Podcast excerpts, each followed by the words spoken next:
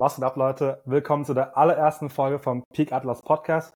Mein Name ist Alexander Tran, einer der zwei Gründer und Geschäftsführer von Peak Atlas IO. Und heute habe ich einen ganz besonderen Gast dabei, nämlich den lieben Doka. Doka ist Business Performance Coach und auch Mindset Coach. Herzlich willkommen erstmal und am besten würde ich sagen, stell dich kurz vor, wer, wer du bist und was du machst. Hi, ja, schön, dass ich erstmal da sein darf. Also, wie du gesagt hast, ich bin der Duck und ich bin Mindset und Business Performance Coach. Das bedeutet einfach, dass ich Menschen in die Umsetzung bringe. Dabei geht mhm. es nicht nur darum, dass es Anfänger sind, die damit Probleme haben, sondern meistens betreue ich sogar Leute, die bereits ein laufendes Business haben, fünfstellig sind, sechsstellig sind und die einfach mehr Effizienz herausholen wollen oder die einfach in Arbeit untergehen und irgendwie mehr Zeit für sich herausholen wollen für Dinge, die wichtig sind, sei es mhm. für Freunde, Familie, eigene Interessen, eigene Hobbys und was auch immer. Und was ich dann mache, ist, ich arbeitest wohl auf einer mentalen Ebene daran? Welche Glaubenssätze stehen dahinter, die mich blockieren? Mhm. Und auf der anderen Seite auch auf einer strategischen Seite arbeite ich daran. Was für Prozesse habe ich, die Geld kosten, die Zeit kosten? Na, und wie kann ich diese Prozesse umstrukturieren, besser strukturieren, na, sodass ich dann einfach mehr Geld, mehr Zeit habe? Okay, sehr, sehr geil, ja. Ja, ich muss sagen, das Thema Mainz ist auch ein sehr großes Thema, sage ich mal. Ich habe da auch relativ viele Fragen dazu notiert. Ähm, mhm. Aber erstmal, vielleicht erstmal zu dir. Wie kam es eigentlich dazu zum Thema ähm, Mindset Coaching? Weil ich glaube nicht, dass du irgendwie jetzt in der Schule oder in, in der Uni gedacht hast, ja Mann, ich möchte gerne jetzt Mindset Coach werden. Vielleicht kannst du mal erzählen, ja. wie es irgendwie da, dazu gekommen ist auch. Also bei mir war das damals ja so, ich hatte ja meine eigene Marketingagentur hm, okay. und habe mich da mehr so auf Personal Brands fokussiert im Business Coaching Bereich ah, okay. und habe dann jahrelang diese Agentur geführt. Wir haben dann äh, Leads generiert für unsere Kunden. Also mein Spezialgebiet war mehr so Funnel-Konzeption und mhm. Copywriting. Okay. Und ich hatte damals noch einen Geschäftspartner und da war das dann so, dass irgendwann zu dieser Punkt kam, an dem meine Kunden mich gefragt haben, ja, wir haben jetzt ein Problem, wir haben zu viele Leads, die können die irgendwie nicht abschließen. Okay, ist eher Wie können wir das Ganze lösen? ja, genau. Okay. Und dann, dann war das so, dass ich mich damals obwohl ich erstmal ursprünglich gar keinen Bock so richtig drauf hatte, mich so in das Thema Sales nochmal tiefer reinarbeiten musste. Mhm. Na, um dann zu überlegen, wie baue ich jetzt ein Sales-Team auf? Weißt was anderes, wenn du selbst verkaufst oder wenn du jemandem das beibringst. Ja. Und da war das so, dass ich dann die Sales-Team aufgebaut habe und ich habe mich sehr tief auch so in die, das Thema Verkaufspsychologie hineingearbeitet, in die mhm. menschliche Psychologie hineingearbeitet. Und was dann daraus resultiert ist, ist dann ein Sales-Team und gleichzeitig aber auch der Grundstein für meine Coaching-Arbeit. Weil im Coaching geht es ja darum, durch die richtigen Fragen, die du stellst, herauszufinden, was der eigentliche Kern des Problems ist. Also warum du aufschiebst, warum du dich schlecht fühlst oder was auch immer gerade bei dir gerade äh, mhm. für ein Problem ansteht.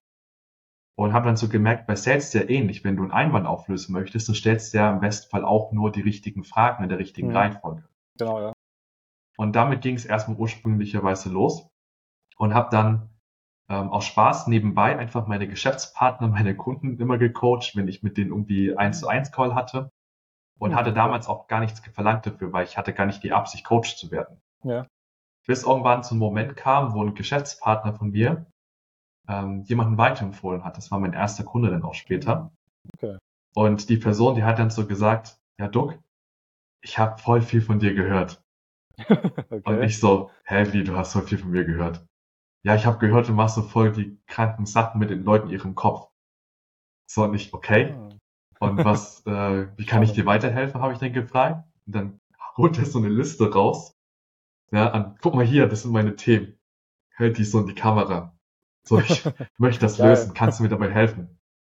Und ich so, ähm, ja, bestimmt. Und dann sagt er so, ja, ich will dir auch was dafür zahlen. Ich will nicht, dass du einfach umsonst für mich arbeitest. Ich so, cool, danke, voll nett von dir.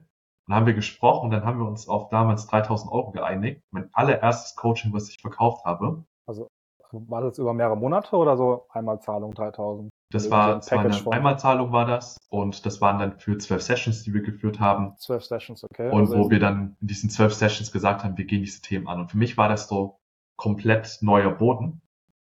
Und als ich ihn dann gecoacht habe, habe ich dann so gemerkt, das ist voll geil, weil ich konnte so diese Leidenschaft, das Interesse für Psychologie konnte ich damit stillen. Mhm. Ja, und konnte noch tiefer in den Menschen eintauchen, als ich das durch Marketing konnte.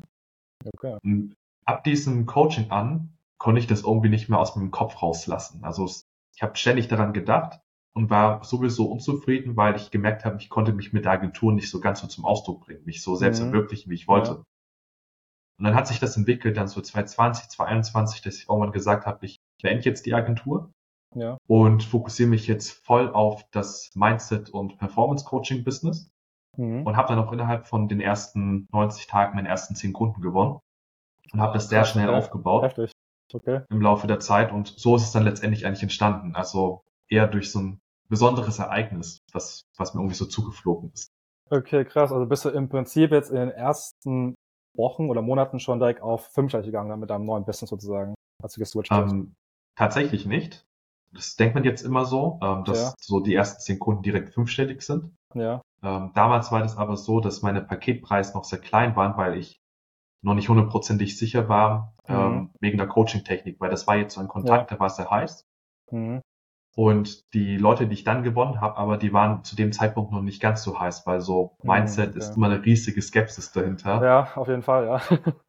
genau, deswegen hatte ich noch relativ niedrige Paketpreise. Ähm, mhm. Aber durch die Verlängerung dann ähm, der Kunden bin ich dann später sehr schnell auf fünfstellig gekommen. Das heißt, also 2021, als ich dieses Business gestartet habe, mhm. da hat es keine sechs Monate gebraucht, da war ich direkt dann fünfstellig. Okay, cool, ja. Aber es ist krass, dass du einmal so reingerutscht bist, mehr oder weniger. Du hast einfach eine Agentur vorher gehabt auch. Und hast mhm. dann irgendwie einmal durch Zufall jetzt einen ersten Testkunden bekommen für 3K Einmalzahlung, was eigentlich schon ganz cool ist, oder? Ja, auf jeden Fall. Also es war ein guter Startschuss und mhm. da habe ich gemerkt, krass. Ja, ich kann zum einen mit Geld verdienen, aber zum anderen, was mir wichtig war, ist, dass ich dann so eine Form von Erfüllung hatte, weil ich bin jemand, ich strebe ja. sehr stark nach persönlicher Weiterentwicklung. Mhm. Das heißt, wenn ich versuche, etwas zu verstehen, dann versuche ich das in der Tiefe zu verstehen mhm. und dann dementsprechend auch schnell Praxiserfahrung dazu zu sammeln. Okay, würdest du auch sagen, dass das Business davor eher langweiliger war, weil, sag ich mal, Funnel aufbauen ist jetzt nicht wirklich sexy, sage ich mal, ist ja sehr, ist sehr viel mit Zahlen und sowas auch. Und das, ja. was du jetzt machst, ist mehr halt mit den Menschen auch, ne? Ja, zum einen das, ne, dass du, du hast halt repetitive Prozesse, was immer gut ist zur Skalierung. Aber zum anderen war das so, dass ich dann gemerkt habe, also ich habe immer so reflektiert und habe dann geschaut, wann habe ich die meiste Freude an der Arbeit, am Business. Mhm. Und habe dann realisiert, dass es immer dann war, wenn ich mit Menschen gearbeitet habe. Ja. So, wenn ich zum Beispiel das Sales-Team aufgebaut habe, obwohl das gar nicht meine Kernfähigkeit war damals. Mhm. Oder wenn ich dann mit ähm, den Menschen mich hingesetzt habe und Prozesse, Systeme gebaut habe und dann eher durch die Unterhaltung diese Energie aufgeladen habe. Ja. Da habe ich dann so realisiert, ich möchte noch enger am Menschen arbeiten und dadurch hat sich das alles sehr gut ergänzt. Mhm, okay, alles klar. Ähm, würdest du sagen, dass jetzt, sage ich mal, jetzt aus Geldsicht, dass es irgendwie dumm war, die alte Agentur zu schließen in einem Zeitpunkt? Oder Tatsächlich sagen, nicht. Nicht, okay. Weil ähm, folgender Hintergrund, also ich hatte mit meinen Kunden, die waren ja Business Coaches, habe ich einfach das Modell geswitcht. Das heißt, wo ich vorher Geld bekommen habe durch einen Retainer, habe ich später Geld bekommen durch Live-Calls, die ich gegeben habe. Ah, okay, verstehe. Das heißt also, für mich war das kein krasser, abrupter Sprung. Also klar mhm. war es erstmal etwas, wo Unsicherheit war, weil ich mir nicht wusste, weil ich nicht wusste, okay, wird das jetzt auch wirklich laufen? Aber das hast du im Business immer. Du wirst nicht immer wissen können, ob etwas läuft oder nicht. Mhm. Und wenn eine Idee dich so inspiriert, dich so begeistert, dann war immer mein Ansatz, dass ich dem nachgehe und ja. schaue, dass ich diese Idee verwirkliche. Mhm. Okay. Nice. Okay. Dann, ich hatte noch eine Frage und zwar, ähm, jeder kann sich irgendwie Mindset Coach auch nennen, ist jetzt irgendwie kein geschützter Begriff jetzt sowas und es gibt viele, ja, also viele schwarze Schafe auch, die ich aber so ein, ich kaufe mhm. so ein Buch, sage ich mal. Am nächsten Tag sind sie zum Beispiel Mindset Coach und bringen irgendwas bei. Jetzt halt mhm. die Frage, wo kommt denn deine Expertise her eigentlich und warum sollte man die auch vertrauen in der Hinsicht ja. Thema Mindset? Das ist eine geile Frage. Ich hatte zwar jetzt so verschiedene Coaching-Ausbildung gemacht. Aber ich habe so gemerkt, also auch bei der IHK, mhm. dass diese Coaching-Ausbildung mich ehrlich gesagt gar nicht wirklich vorangebracht haben. Es gab da verschiedene Techniken und Fragentechniken, die dann so ganz interessant waren, aber die haben mich in der Praxis nicht wirklich weitergebracht. Mhm. Und für mich war das immer so, dass ich meine Erfahrungen nicht aus Büchern herausgewinnen wollte. Natürlich brauchst du ein gewisses grundpsychologisches Verständnis. Doch ähm, für mich war immer der Fokus, direkt in die Praxis reinzugehen. Und dann habe ich, mein, meine ersten Kunden waren so, ich habe Fragen gestellt, weil ich wusste, wenn ich jetzt Menschen irgendwas einrede, du musst so und so und so denken, dann weiß ich, das sitzt nur auf einer rationalen Ebene, aber das werden sie nicht fühlen. Mhm. So, und dann habe ich Fragen gestellt. Und die ersten Fragen, die ich so gestellt habe, die waren irgendwie total wild und durcheinander. Ich hatte keine Struktur, kein System. Ja. Das heißt, wenn jemand gekommen ist mit, hey Duck, ich schieb auf, wie kann ich das lösen? Dann habe ich einfach geschaut, okay, was ist die Ursache, was ist das Problem, welcher Einwand hat er vielleicht hinter diesem Thema, weswegen er nicht in Umsetzung kommen kann. Mhm. Und je mehr von diesen Dialogen ich geführt habe im Laufe der Zeit, desto mehr habe ich so realisiert, was sind die richtigen Fragen für die jeweilige Situation, die wirklich zum Ziel dann führen. Mhm. Und wenn ich nicht weitergekommen bin, habe ich dann in Büchern eher nachgeschlagen. Also ich habe keine Bücher vollständig mhm. gelesen, habe ich eher nach Techniken nachgeschlagen. Okay, jetzt gibt's dieses Problem, wie kann ich da zum Beispiel vertiefen? Oder ich habe dann andere Coaches beobachtet, die bereits Proof of Concept haben, ja. die bereits validierte Coaching-Techniken haben, habe überlegt, okay, wie stellen sie ihre Fragen? Wie mhm. kann ich das auf mich anpassen? Na, und ich habe auch vor allem gefragt, warum stellen sie ihre Fragen so, wie sie sie stellen? Das heißt, ich habe ich hab da sehr viel Systematik dahinter gebracht im Laufe der Zeit, weil ich es geliebt habe, Systeme zu bauen. Mhm, okay, ja, verstehe, ja. Und so ist das dann tatsächlich entstanden. Und ich würde heutzutage sagen, wenn mich jemand fragt, ja, woher hast du denn Wissen? Ich würde sagen, mein Wissen lag in meiner Zielgruppe. Durch die Arbeit mit den Kunden habe ich mhm. erstens die Probleme kennengelernt. Ich habe mhm. kennengelernt, was die besten Lösungen dafür sind und habe gelernt, wie ich am besten, am schnellsten, am effizientesten dahin komme. Hm. Okay, geil. Also es ist eigentlich eher daraus dann, sag ich mal, die richtigen Fragen zu stellen dann, um das Problem auch herauszufinden dann bei den Kunden jeweils. Ja, weil ähm, das ist das, was wir sehr stark unterschätzen, ähm, mhm. dass die richtigen Fragen sehr viel darüber entscheiden, wie wir leben. Ja, es gibt ja diesen Spruch, die Qualität deiner Fragen bestimmt die Qualität deines Lebens. Mhm.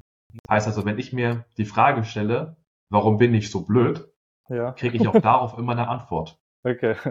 Stelle ich mir die richtigen Fragen in der jeweiligen Situation in Bezug mhm. auf mich selbst, meinem Seinszustand oder der ja. Art und Weise, wie ich denke, kriege ich auch andere Antworten, mit denen ich arbeiten kann. Mhm. Alright. Geil. Äh, hattest du auch selbst einen Mentor gehabt früher oder gar keinen? Thema meinst du? Sehr viele verschiedene, aber tatsächlich jetzt niemand, der immer unbedingt bekannt war. Mhm. Weil für mich waren viele Menschen, die mich unterstützt haben, viele Menschen, ja. die deutlich lebenserfahrener äh, waren. Ja. Und irgendwie instinktiv auch manchmal gute Fragen gestellt haben. Also ich hatte natürlich auch normale Mentoren, so Business, Mindset technisch, aber tatsächlich viele meiner Mentoren, von denen ich wirklich tiefgründige Erkenntnisse gewonnen habe, waren so Menschen, die eigentlich gar nicht so im Business drin waren, okay, ja. sondern die einfach durch ihre Lebenserfahrung die richtigen Fragen gestellt haben. Mhm. Okay, verstehe. Aber passend dazu, hast du eigentlich schon mal Einwände bekommen, ähm, weil du noch so jung bist und warum du irgendwie Ahnung von Mindset hast? Also bestimmt gibt es welche, die sagen, okay, du bist jetzt so und so alt, ähm, warum willst du mir aus dem Mindset erzählen, weißt du?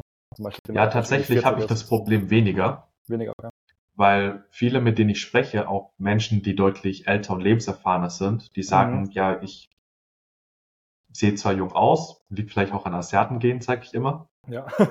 ähm, aber auf der anderen Seite sagen die zu mir auch immer, dass ich dann so wirke, als wäre ich 70 bereits von der Weisheit, okay. die ich dann ausstrahle und wie ich okay. rede und Co. Und ich habe in meinem Coaching zum Beispiel auch viele, die jetzt irgendwie 50 plus sind. Also ich habe sowohl ah, okay. junge Menschen, aber viele, die dann 50 plus sind, die gesagt haben, ja, Duck, ich bin zwar deutlich älter als du, na, aber das, was du gesagt hast in diesen wenigen Sätzen, manche hat mich schon so berührt, dass ich gemerkt habe, ich möchte von dir lernen. Okay, spannend, und diesen ja. krassen Widerstand von älteren Menschen hatte ich bisher gar nicht. Mhm. Also wer diesen Podcast hört und älter ist, kann es gerne probieren. Also ist, also ist die Range sozusagen von, es kann 18 sein bis 60 zum Beispiel, alles Mögliche. Ja, genau. Also okay, es gibt spannend, Menschen, ja. die arbeiten auch noch sehr spät an sich selbst und das mhm, ist, finde ich, ja. immer ganz cool. Mhm. Alright. Hast du vielleicht so zwei, drei Bücher, die du droppen könntest für die Zuschauer, wenn man sich mit dem Thema Mindset beschäftigen möchte und so die ersten Berührungspunkte damit haben möchte auch? Hm, dadurch, dass ich nicht jetzt der Hauptlesermensch bin, nicht ja. unbedingt konkret.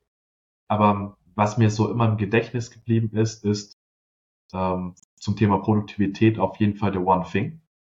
Okay. Das ist so der Klassiker, der immer wieder weiterempfohlen wird. Mhm. Und ansonsten ein Buch, was jetzt weniger so klassisch Mindset ist, aber was ich immer wieder verschenkt habe, weil ich die Inhalte und Lektionen darin so spannend fand, war, ich glaube, von David Deiter wird da ausgesprochen, der Weg des wahren Mannes. Ah, geht es eigentlich um Dating oder sowas? Dachte ich jetzt zumindest. Ja, nicht nur, sondern auch, auch so um die männlichen Qualitäten, Energien. Das habe ich okay. Frauen tatsächlich geschenkt, dieses Buch. Okay, spannend, ja. Damit sie das andere Geschlecht und die männliche Energie besser verstehen, weil mhm. männliche Energie ist ja gleichzeitig auch schöpferische Energie. Mhm. Und wenn wir da blockiert sind in dieser Hinsicht, dann können wir auch nicht so in die Umsetzung gehen, wie wir es uns vorstellen. Aber das ist jetzt ein ganz anderer Bereich. Okay, geil. Und natürlich auch deinen YouTube-Channel abchecken, ne? Falls man sich ein bisschen informieren möchte, natürlich, ne? Ja, auf jeden Fall. okay, geil. Ich möchte ein bisschen tiefer in das Thema Mindset noch mal reingehen. Aber vielleicht kannst du noch mal erklären, was ist denn überhaupt eigentlich Mindset? Weil das ist auch so ein sehr großer Begriff, sage ich mal. Das, also viele können auch gar nichts anfangen. Vielleicht kannst du gerne ja. mal da was dazu erzählen auch. Ja, ich würde sagen, Mindset setzt sich aus meiner Sicht aus verschiedenen Ebenen zusammen. Es gibt erstmal die Grundeinstellung. Das ist die oberflächlichste Ebene, die es gibt. Mhm. Die Grundeinstellung ist sowas wie, wenn ich jetzt beispielsweise Vertrieb mache und ich muss jemanden anrufen, und ich gehe schon davon aus, dass die Person, die ich anrufen werde, dass die irgendwie mich anschreiben wird, mich beleidigen wird oder dass ich bei mhm. der nicht willkommen bin. Mhm. Dann reicht es manchmal für manche Menschen aus, dass sie ihre Grundeinstellung ändern und auch im positiven Sinn darüber nachzudenken, dass sie vielleicht nicht derjenige sind, der äh, jetzt nerven wird, mhm. sondern vielleicht derjenige sind, der den Tag der Person erhellen wird. Ja. Das ist so die oberflächlichste Ebene, die es immer wieder gibt, wo es dann diese ganzen Mindset-Coaches da draußen gibt, die dann sagen, ja, mach Affirmation und red dir ein, dass du ein geiler Hengst bist oder ja. ein Prachtlachs bist oder wie auch immer. Ja. Und die Ebene funktioniert tatsächlich auch, wenn dein Problem nur oberflächlich liegt. Hm. Dann gibt es eine tiefere Ebene für mich, was die tiefere Form von Mindset-Arbeit ist. Und zwar ist es dann so die Glaubenssatzebene. Die Glaubenssatzebene ist letztendlich eine Ebene, wo du, also ein Glaubenssatz ist für mich erstmal ein Satz, an den du glaubst und der dir bewusst ist. Okay. Im Gegensatz dazu steht die Überzeugung, die noch eine Ebene tiefer liegt. Die Überzeugung ist ein Satz, an den du glaubst, der dir nicht bewusst ist. Ja, das ist zum Beispiel, wenn du tief in dir drin das Gefühl hast, dass du nicht gut genug bist. Mhm. Oder dass du nutzlos bist oder dass du machtlos dich fühlst. Dahinter stecken tiefgründige Glaubenssätze auch, über die wir oftmals gar keine Wahrnehmung mehr haben, weil wir uns schon so stark daran gewöhnt haben, dass es normal ist, so zu sein, so zu fühlen, so zu leben. Mhm. So Glaubenssatzebene ist zum Beispiel, wenn du dir bewusst einredest, ja, ich bin Versager und sowas und da gibt es verschiedene Tools und Werkzeuge, um auf verschiedenen Ebenen anzusetzen. Und am Ende ist es aber wichtig, das sage ich immer gerne dazu, dass du ähm, nicht nur so dieses Mindset-Ding in den Vordergrund setzt, weil ich bin kein Fan davon zu sagen, Mindset is everything. Klar macht das Mindset einiges aus, Mhm. Aber ich bin ein großer Fan davon, immer beide Seiten zu kombinieren. Das heißt also die strategischen Komponenten, wo es darum geht, mit welchen Fähigkeiten gehe ich welche Schritte in welcher Reihenfolge. Hast du dann letztendlich diese Fähigkeiten, diese Schritte nicht, dann hast du so einen strategischen Störfaktor. Und auf der anderen Seite gibt es immer ein, eine persönliche Komponente. Und zwar bei der persönlichen Komponente geht es immer darum, was hält mich davon ab, die Schritte zu gehen? Wie schnell kann ich die Schritte gehen und wie fühle ich mich dabei? Und beides, diese beiden Zeiten, strategisch und persönlich, gehen immer Hand in Hand. Und das ist für mich dann so das gesamte Game, ja, was immer betrachtet werden muss. Mhm. Ja, richtig spannend auf jeden Fall. Also vor einem Jahr noch dachte ich, okay, Mindset, ein sehr schwieriges Thema. Also heute immer noch, also ist trotzdem mhm. ein bisschen greifbarer schon mal geworden.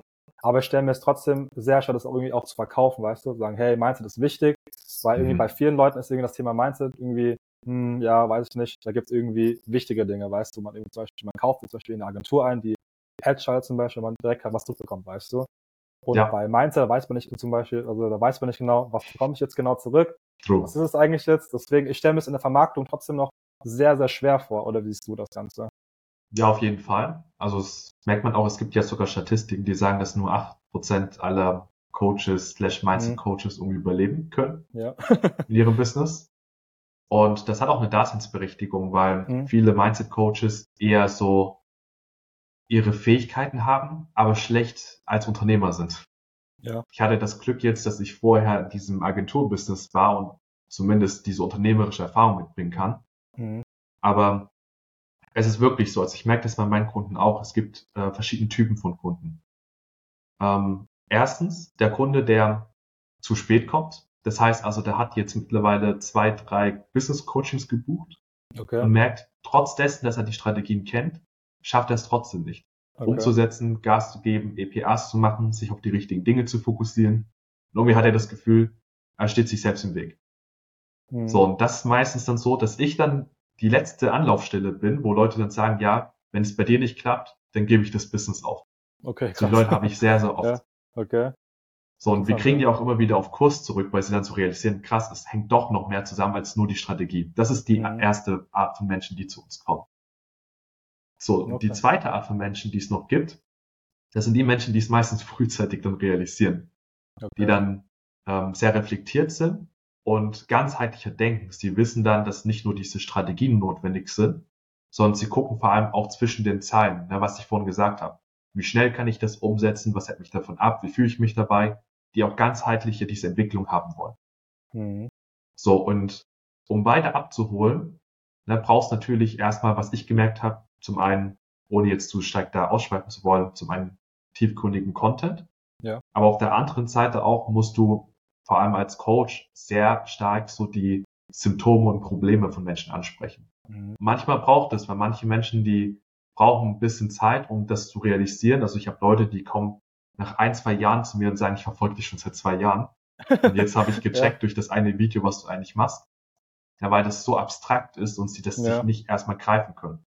Und vor okay. allem, wenn du bisher nur Bücher gelesen hast, YouTube-Videos geschaut hast, Podcasts gehört hast, dann hast du keinen Referenzwert zu, wie es ist, wirklich mal mindset-technisch gecoacht zu werden. Mhm. Und durch diese fehlende Vorstellung wie es ist, wirklich gecoacht zu werden im Vergleich zu, ich eigne mir nur Wissen an, mhm. gehen die meisten Menschen diesen Schritt nicht, weil sie den Wert nicht sehen hinter dem Investment.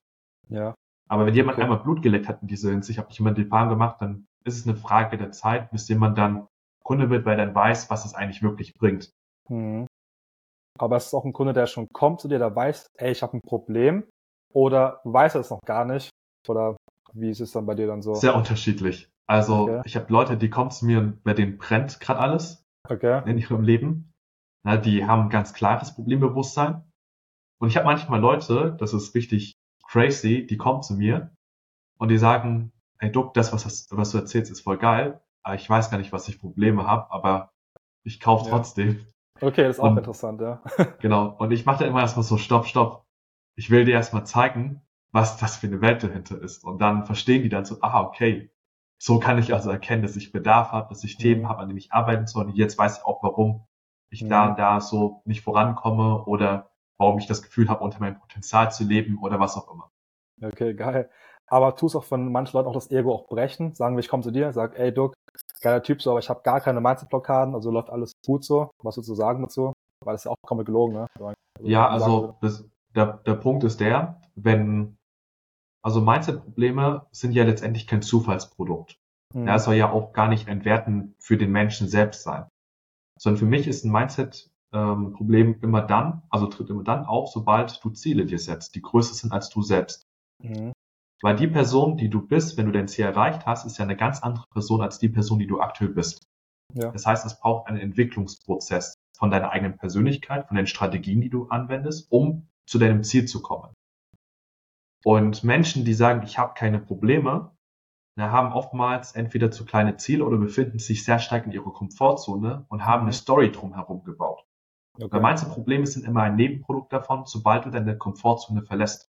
Mhm. Weil jeder hat Mindset-Probleme. Selbst als Mindset-Coach, und das ist ja. das, was viele Mindset-Coaches sich nicht zutrauen zu sagen, aber selbst als Mindset-Coach hast du Mindset-Probleme. Ja, auf jeden Fall. Ja. Weil das niemals aufhört, weil du bist ja genauso Mensch wie jeder andere auch.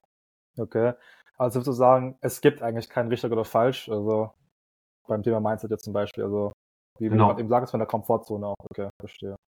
Macht genau. Sinn, ja. Ja, es ist, es ist vor allem immer so ein, so ein Thema, dass ähm, es immer ein gewisses Bewusstsein braucht, weil es geht ja bei Mindset nicht nur darum, positiv zu denken, was die meisten mhm. Menschen glauben, sondern es geht vor allem darum zu schauen, was in meinem Leben wiederkehrende Muster, die immer wieder auftreten. Mhm. So, wenn jemand zum Beispiel ähm, ich mache mal ein einfaches Beispiel, was sich leicht messen lässt, auf seinem Kontostand immer wieder merkt, dass er viel Geld verdient ja. und kurze Zeit später das Geld wieder weg ist und er wieder irgendwie unter Druck steht, um wieder das Geld zu verdienen und ständig in diesem Auf- und Abmuster ist. Dann ist es zum Beispiel ein Mindset-Thema, was Menschen gar nicht sehen. Ja. Weil die Art und Weise, wie du handelst, ist ja bestimmt durch die Gedanken, die Gefühle, die du hast. So, und dein Kontostand ist einfach nur ein Ausdruck davon, was gerade wahrscheinlich bei dir im Kopf immer wieder abgeht oder wie du Prioritäten setzt. da Struktur, Klarheit und Ordnung reinzubringen, ist oftmals ein erster wichtiger Schritt, überhaupt diese Kontinuität herzustellen, dieses mhm. Wachstum herzustellen. Ja. Okay, verstehe. Ich hätte eigentlich noch eine passende Frage dazu, und zwar, was sind eigentlich so die häufigsten Gründe, warum Unternehmen eigentlich zu dir kommen? Also ich habe jetzt eine Vermutung, dass irgendwie das Thema irgendwie vielleicht Angst vor Ablehnung oder irgendwie auch ein bisschen Perfektionismus. Vielleicht kannst du da dazu noch was erzählen ja. von deiner Erfahrung. Es kommt tatsächlich immer auf das Level an vom Unternehmer, weil wir betreuen mittlerweile verschiedene Levels. Mhm.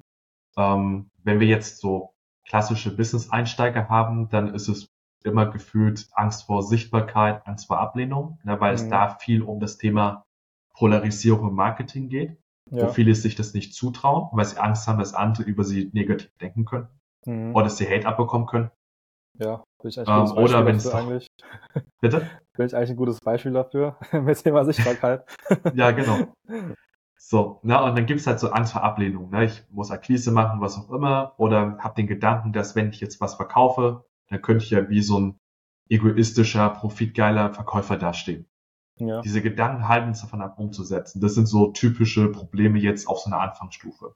Mhm. Sobald jemand größer wird, geht es tatsächlich mehr um Money Mindset. Das heißt also, viele haben dann Angst, wenn sie viel Geld verdienen, nimmt jemand ihnen das Geld wieder weg. Meistens das Finanzamt oder sie verlieren ja. das auf irgendeine Art und Weise. Mhm. Na, oder sie können zwar Geld verdienen, aber nicht Geld halten. Selbst da stecken meist Glaubenssätze dahinter. Ja. So, das heißt, es ist so ein fortgeschrittenes Level. Dann kommen auch noch weitere Dinge dazu, wie zum Beispiel, wenn jetzt jemand ein Team hat. Ja. So, dann geht es darum, okay, äh, wie setze ich mich durch? Weil die meisten haben dann das Problem, dass irgendwie, wenn sie sehr harmoniebedürftig sind, dass die Mitarbeiter auf der Nase rumtanzen. Mhm. Dass sie sich nicht durchsetzen können, dass sie vielleicht ein zu guter Mensch sind in dieser Hinsicht einfach zu viele Dinge tolerieren, obwohl das nicht toleriert werden darf. Mhm. Und wie du siehst, gibt es immer ganz viele verschiedene Punkte, aber worum es letztendlich immer geht, bei all diesen Themen, ist für die meisten, ich möchte mehr Umsatz machen. Ja. Ich möchte nicht nur Fortschritt, sondern Mindset-Arbeit, da geht es eher darum, den Fortschritt zu beschleunigen. wie so ein Brandbeschleuniger, sage ich immer sehr gerne. Ja. So, und worum es den meisten geht, ist Zeit und was eigentlich dahinter steckt, ist wirklich Lebensqualität. Mhm. Weil wir alle beginnen ein Business für Freiheit und Selbstbestimmung. Ja. Und wir Fall. wollen das Business genießen, aber es ist eigentlich meistens andersrum, dass das Business uns genießt. Mhm. Dass es unseren ganzen ja. Alltag auffrisst, unsere Zeit auffrisst und viele nur noch Zombies sind von ihrem eigenen Business, so ein Nebenprodukt von ihrem eigenen Business sind. Mhm. Und das ist auch der Punkt, wo viele zu mir kommen. So, wie schaffe ich es wieder, mein Leben zurückzubekommen, mhm. Zeit frei zu bekommen? Und das bei einem wachsenden Business. Das heißt also, wie schaffe ich es dann unterm Strich, effizienter, produktiver zu werden, damit ich dann beides haben kann. Mhm. geiles Leben und wachsendes Business. Ja, absolut, ja. Ich habe noch ein lustiges Beispiel und zwar, es trifft auch mich zum einen, ähm, zum Beispiel jetzt Thema Kaltakquise, so ein Thema, alle haben Angst davor, weil man genau weiß, man wird eigentlich immer dann direkt zerstört von, der Person gegenüber eigentlich immer, wenn man anruft. Mhm. Und da ist immer so, wenn man schon eine Nummer eintippt, also mir, mir geht es manchmal so, dass wenn ich Nummer eintippe, dass irgendwie schon mein Herz anfängt einfach zu klopfen einfach, also einfach ohne Grund, weißt du, weil man irgendwie mhm. Angst hat von einer gewissen Ablehnung. Vielleicht kannst du sagen, woran liegt das eigentlich, dass man irgendwie Angst hat, ja. gerade bei Kaltakquise auch jetzt, wenn man jemanden anruft, okay. das Herz einfach schon, schon einfach schon ja. pumpt. Da gibt es sehr viele Ursachen davon, aber wir können da gerne mal reingehen, systematisch. Und zwar erstmal ganz grundsätzlich, mein Ansatz ist, dass jedes Gefühl, was du hast, erstmal eine dahinterliegende Funktion hat. Das heißt also, ich sage nichts in deinem ganzen System, also in deinem Nervensystem, ne, wer mhm. du bist und so weiter und so fort, ist umsonst. Ja, das heißt also, Angst zum Beispiel erfüllt die Funktion, dir aufzeigen zu wollen, dass etwas für dich unsicher erscheint. So, und wir müssen uns dann angucken, warum erscheint es dir als unsicher, jemanden anzurufen und etwas anzubieten, beziehungsweise nach Bedarf zu fragen. Vereinfacht ausgedrückt. Und hier gibt es jetzt ganz viele verschiedene Gründe und meistens liegt ähm, die Ursache in der Konsequenz von dem Anruf selbst. Das heißt also, was ich zum Beispiel immer wieder in der Praxis habe, ist nicht immer nur das klassische Thema Angst vor Ablehnung, was dahinter steckt, mhm. sondern ähm, was auch dahinter stecken kann, ist, was durch die Ablehnung die Folge ist. Das heißt also zum Beispiel, wenn ich abgelehnt werde, die Person, die beleidigt mich, die schreibt mich mhm. an. Was ist, wenn jetzt zum Beispiel die Person schlecht über mich redet im ganzen Markt? Ja. Und ich mir dadurch Kundenbeziehungen verbaue mhm. ich mir dadurch potenzielle Kontakte verbaue. So, und diese Angst dann am Ende, dass das Business wegen dem scheitern kann, hält zum Beispiel Menschen davon ab, in die Umsetzung zu gehen. Das ist der eine Punkt. Eine andere, andere Ursache, die ich auch immer wieder finde, ist, dass wenn ich jetzt ja Gas gebe, dann kann am Ende es ja sein, dass ich Kunden gewinne. Das ist ja erstmal geil. Mhm. Aber die meisten haben ja Angst, dass wenn sie mehr Kunden gewinnen, dass sie weniger Freiheit haben. Dass sie sich eingeschränkter fühlen, weil sie jetzt vielleicht schon das Gefühl haben, dass sie jetzt schon in Arbeit untergehen. Und um ihre Freiheit nicht zu verlieren, fangen sie den ersten Schritt gar nicht erst an umzusetzen. Na, weil wenn sie umsetzen würden, wäre ja das Risiko da, ja, dass all das eintritt. Hm. Das ist zum Beispiel so eine zweite Geschichte, na, die eintreten kann. So, deine dritte Geschichte ist, wie denkst du über Menschen im Allgemeinen? Bedeutet, wenn jetzt ich über Menschen denke, dass sie ungefiltert ausgedrückt jetzt egoistische Arschlöcher sind, mhm. na, weil ich selbst vielleicht mal negative Erfahrungen mit solchen Menschentypen gemacht habe, dann ist ja jeder Mensch, den ich jetzt anrufen würde, eine potenzielle Bedrohung für mich, weil ich nicht weiß, ob das dahinter jetzt ein guter Mensch ist oder so ein egoistisches Arschloch ist, was mich jetzt beleidigen und ja. fertig machen wird. Mhm. Und aus Angst heraus, wieder verletzt zu werden oder verletzt werden zu können, gehen wir dann auch nicht in die Umsetzung. Wir bleiben dann ja. da, wo wir sind. So, und das ist jetzt eine weitere Sache. Und ich glaube, wir können jetzt noch die ganze Zeit weitermachen, aber du merkst, mhm. jeder Mensch hat letztendlich andere Gründe, warum er nicht in die Umsetzung kommt, ja. weil es bei jedem unterschiedlichen individuell ist. Und da haben wir wirklich schon verschiedene verrückte Stories oder sowas erlebt. Okay. okay, krass. Also ich muss sagen, es ging mal richtig deep auf jeden Fall. Also coole Insights auf jeden Fall. Ähm, also noch eine Frage so, bei wie viel Monatsumsatz steht ihr eigentlich aktuell? Da kann man dann die zweite Frage dazu noch besser formulieren dann. Ja, also wir waren jetzt im Dezember bei 143.000. Okay. Januar ist ja noch nicht vorbei. Okay, okay, sehr geil. Ähm, da vielleicht kannst du da, dazu mal erzählen, ähm, was so deine Learnings sind auf dem Weg dahin und vielleicht mal runterbrechen, ja, so was da so die äh, Mindset-Blockaden sind. Sagen wir zum Beispiel jetzt, was machen Sinn? Irgendwie 0 bis 10k zum Beispiel oder irgendwie so 10 bis 30k mhm. oder sowas. Ich kann gerne mal runterbrechen, so was da auf dem Weg so die Blockaden auch waren. Auch bei ja, dir, auch also, also ich würde sagen, der größte Fehler aus meiner Sicht, um von 0 auf 10 oder auf 100k zu kommen pro Monat, ist letztendlich, dass wir oftmals den Fokus auf die richtigen Dinge haben, mhm. aber zum falschen Zeitpunkt. Okay. So, was meine ich damit? Und zwar, vor allem, wenn ich jetzt gerade meine Selbstständigkeit beginnen würde, dann fokussieren die meisten sich irgendwie darauf, irgendwie alles am Ende schick zu machen. Ne? Das heißt also, das Branding Logo, zu überoptimieren, okay. Logo, Website und alles Mögliche. Okay. Statt sich letztendlich nur darauf zu fokussieren, die Zielgruppe kennenzulernen. Ja. Und eines der Schlüssel für uns zum Beispiel war es, die Zielgruppe verstehen zu lernen. Mhm. Weil ich habe am Anfang, als ich mein, äh, mein Business gemacht habe, hatte ich tatsächlich eine Anfangsphase und daraus sind auch die ersten zehn Kunden entstanden, habe ich 20, 30 Interviews geführt mit Menschen aus meiner Zielgruppe und habe sie alles gefragt. Okay. Ja, was sie für Probleme haben, was sie für Ziele haben, warum das Problem ein Problem ist, ja, welche mhm. Hindernisse auftreten, was sie nachts irgendwie wach hält. Ich habe da ganz viele Fragen gestellt, einfach um alles zu verstehen. Ich wollte wissen, wenn sie aufstehen, wie starten sie ihren Tag. Ich wollte mhm. wissen, wenn sie schlafen gehen, welche letzten Gedanken hatten sie. Also ich bin da sehr tief reingegangen und habe dadurch die Zielgruppe kennengelernt. Und das Witzige ist, ab dem 15., 10., also 10. bis 15. Interview war das so, dass ich dann irgendwann die Menschen lesen konnte. Das heißt, ich ähm, wusste, wenn er jetzt das sagt, wird wahrscheinlich das Problem und das Problem und das Problem dranhängen, weil ich das vorher schon 10, 15 Mal gehört habe in dieser Form. Mhm. Und das war dann richtig krass für mich. Und das war der eines der wichtigsten Learnings für mich, mich auf die Zielgruppe zu fokussieren und zu schauen, was will der Markt wirklich, was will die Zielgruppe wirklich. Mhm. Weil wenn du alleine diese Sprache richtig sprichst, dann haben viele Menschen mir gesagt, jetzt sprichst mir aus der Seele. Du weißt, mhm. wovon du sprichst. Okay. Ja, du verstehst mich besser als ich mich, und das ist tatsächlich immer so bei unseren Coachings, dass ich durch diese ganze Datenmenge oftmals schon weiß, wenn jemand irgendein Problem kommt, welche fünf, sechs, sieben Ursachen ich jetzt abklappern muss, um herauszufinden, ob da wirklich die Ursache dahinter steckt oder das ein ganz anderes Thema wie ihm ist. Okay, geil. So, das ist so ein, ein Hauptlearning jetzt letztendlich, aber du kannst gerne erstmal sagen. Okay, geil. Also ich würde sagen, dass das Thema Zielgruppenrecherche auf jeden Fall extrem wichtig ist, was das da angeht.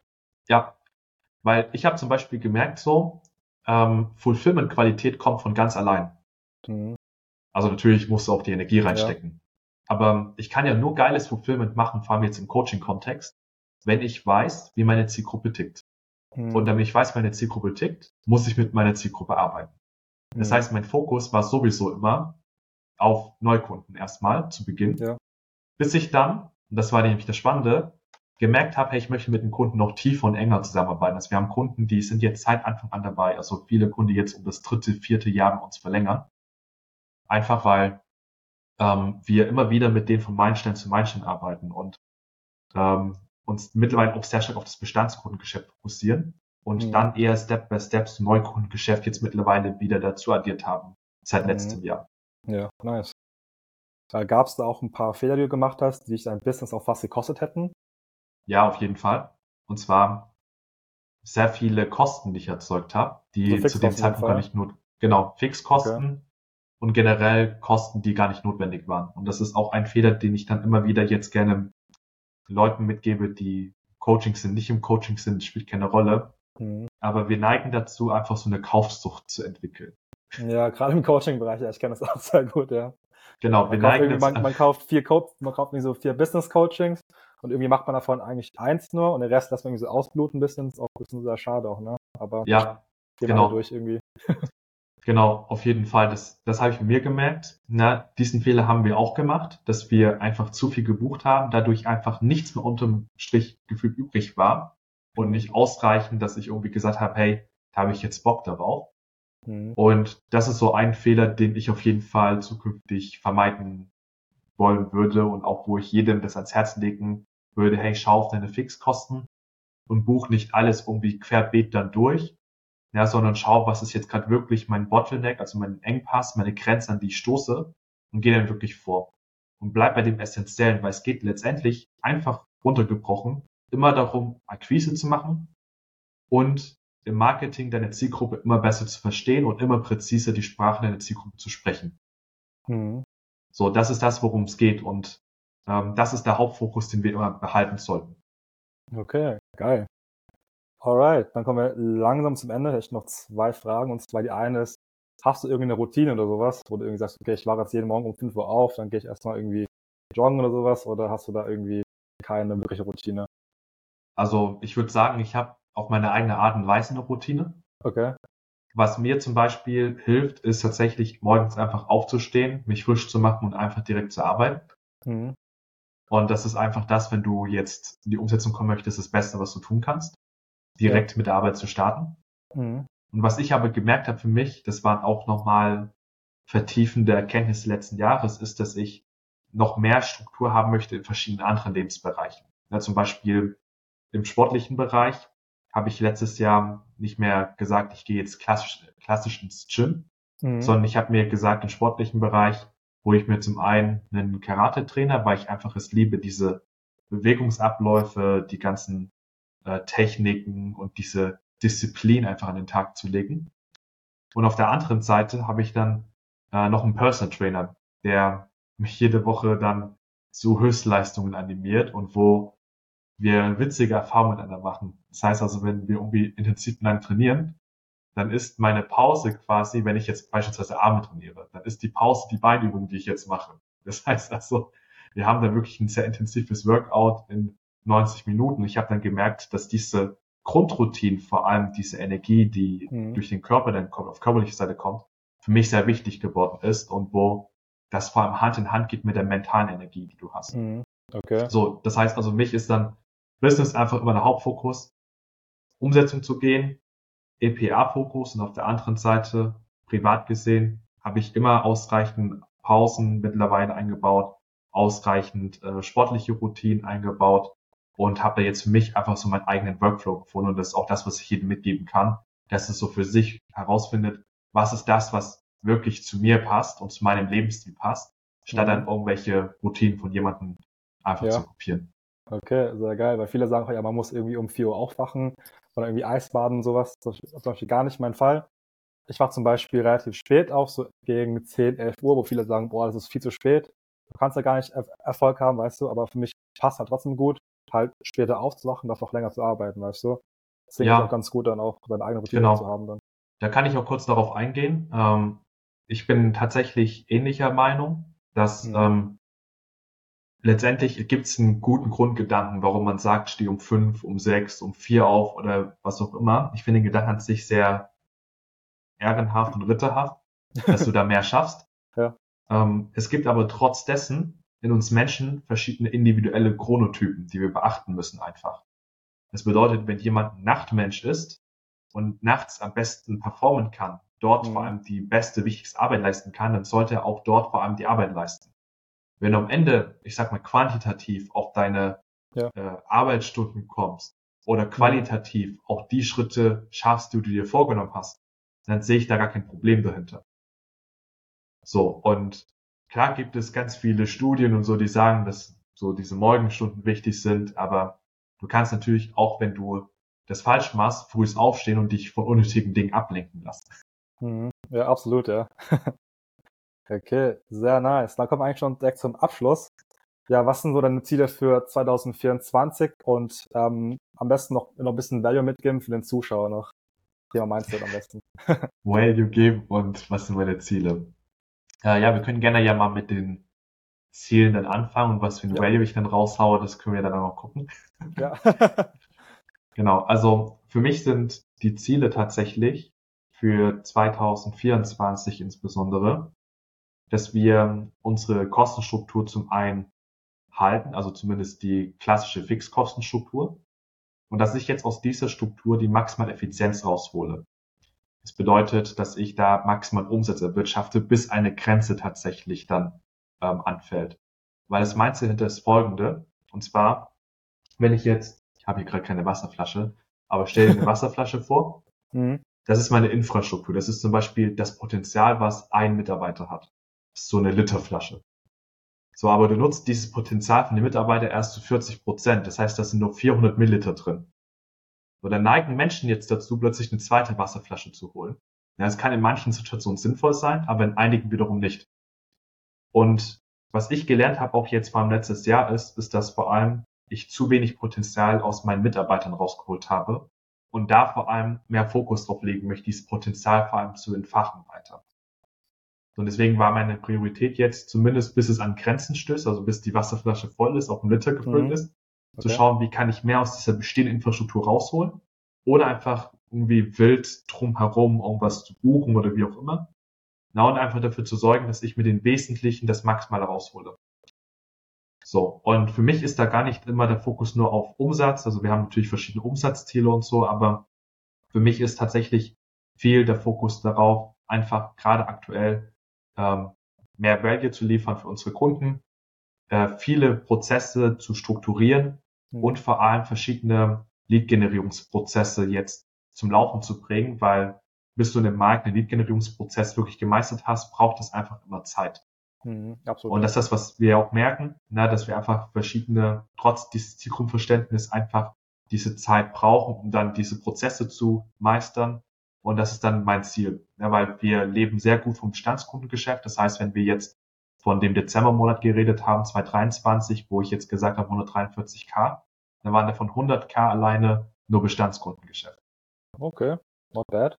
Ja, das heißt also bei uns, wir haben eine sehr starke Verlängerungsquote, weil Leute, sobald die einmal Blut geleckt haben, realisieren krass, was dahinter steckt dann. Hm. So, das ist so, so erstmal zu den grundsätzlichen Zielen. Ne? Gibt auch so viele private, persönliche hm. Geschichten. Ja. Aber dadurch, dass auch ich dieses Jahr dann heirate, ist es auch schon ein großer Kern meines Jahres, welcher da eingenommen wow, wird. Geil. Stark. Genau. Alright. Ja, so viel nice. dazu. So, zum Value musst du konkretisieren, welche Richtung ich gehen soll. Ich kann, glaube ich, in jede Richtung Value liefern. Okay, ich würde sagen, da wir halt viele Unternehmer hier am Start haben im Podcast, mhm. vielleicht mal so grundsätzlich, ähm, was du irgendwie so an Erfahrung gesammelt hast, bezüglich jetzt Mindset und auch von deinen Kunden und sowas dass man da irgendwie Leuten was mitgeben kann, weil die wollen, Leute wollen ja auch was mit, mitnehmen, denke ich, aus dem Podcast auch. Ja. Ich glaube, so ein Impuls, der mir direkt gekommen ist, ist ähm, das Thema Kontinuität. Klingt jetzt nach einem hm. Basic-Tipp, den du aus jedem Buch kriegst. ja. Aber ich habe das Gefühl, dass von Jahr zu Jahr ich das immer tiefer verstehe, was eigentlich wirklich dahinter steckt. Was meine ich damit? Und zwar, wenn du jetzt vor allem äh, im Business bist und du wächst und wächst, du mhm. kommst irgendwann an so eine Grenze. Egal, ob das jetzt eine strategische Grenze oder eine mentale Grenze ist. Dann ist meistens diese Grenze ein Ausdruck davon, wie viel Verantwortung du gerade wirklich übernimmst. Einfaches Beispiel, damit jeder sich das vorstellen kann. Es gibt so eine erste Umsatzmauer, meistens so bei 10k im Monat. Mhm. zu diesem Zeitpunkt bist du meistens sehr ich-bezogen. Was meine ich damit? Du hast eine Weg von Motivation. Weg von einem Zustand, wo du nicht frei bist, wo du vielleicht abhängig bist von dem Arbeitgeber, dem Angestellten, wenn es wie auch immer. So, und du übernimmst die Verantwortung für dich und deinen bis dahin äh, liegenden Lifestyle. Und dementsprechend ist es auch limitiert und plötzlich die Leute, die dann gekündigt haben und jetzt von ihrer Selbstständigkeit leben, die haben plötzlich keinen Schweif mehr. Das heißt also, mhm. sie hängen dann zwischen 10 bis 50 Grad pro Monat fest und kommen da einfach nicht raus. Mhm. Weil das die sogenannte Sinnfindungsphase ist. Das heißt also, da geht es nicht mehr darum, dich an dich zu orientieren, sondern zu gucken drumherum, was für einen Wert stiftest du. Und damit meine ich jetzt nicht, dass du eine Vision haben musst von, ich helfe jetzt bis 2026 eine Million Menschen dabei, besser zu verkaufen oder sowas. Ja. Das ist nicht so was, was ich meine, sondern ähm, es kann auch zum Beispiel sowas sein, wie was es bei mir war, dass ich sage, hey, ich möchte einfach arbeiten, um meiner Familie was zurückzugeben, hm. meinen Eltern was zu bieten, sie in den Ruhestand zu schicken.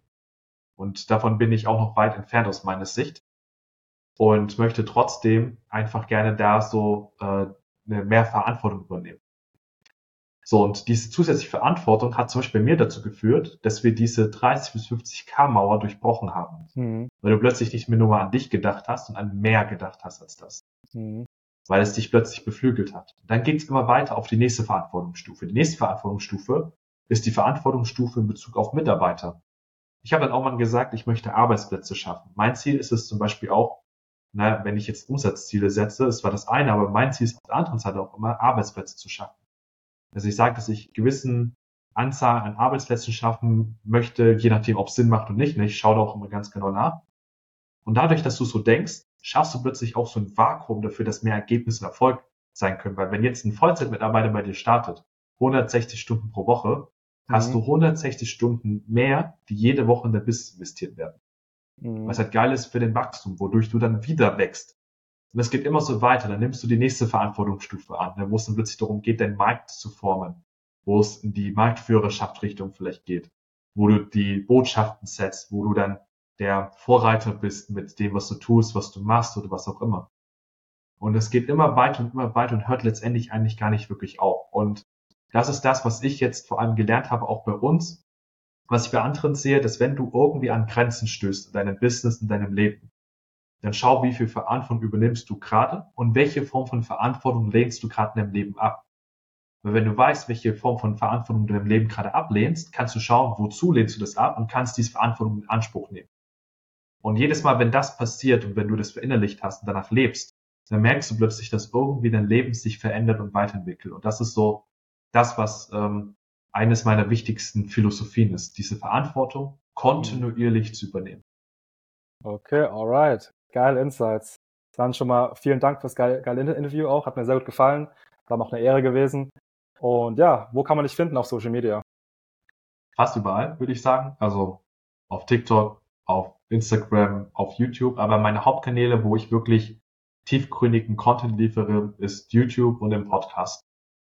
Das heißt also, ähm, einfach auf YouTube Dokar eingeben, und äh, Podcast-Link können wir einfach hier unten in die Show Notes reinpacken.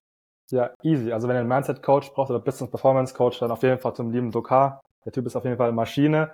Und dann würde ich sagen, war das die erste Folge vom Peak Atlas Podcast. Schön, dass du dabei warst. Und würde ich sagen, bis zum nächsten Mal, Leute. Peace. Ganz herzlichen Dank für die Einladung und dann danke fürs Zuhören.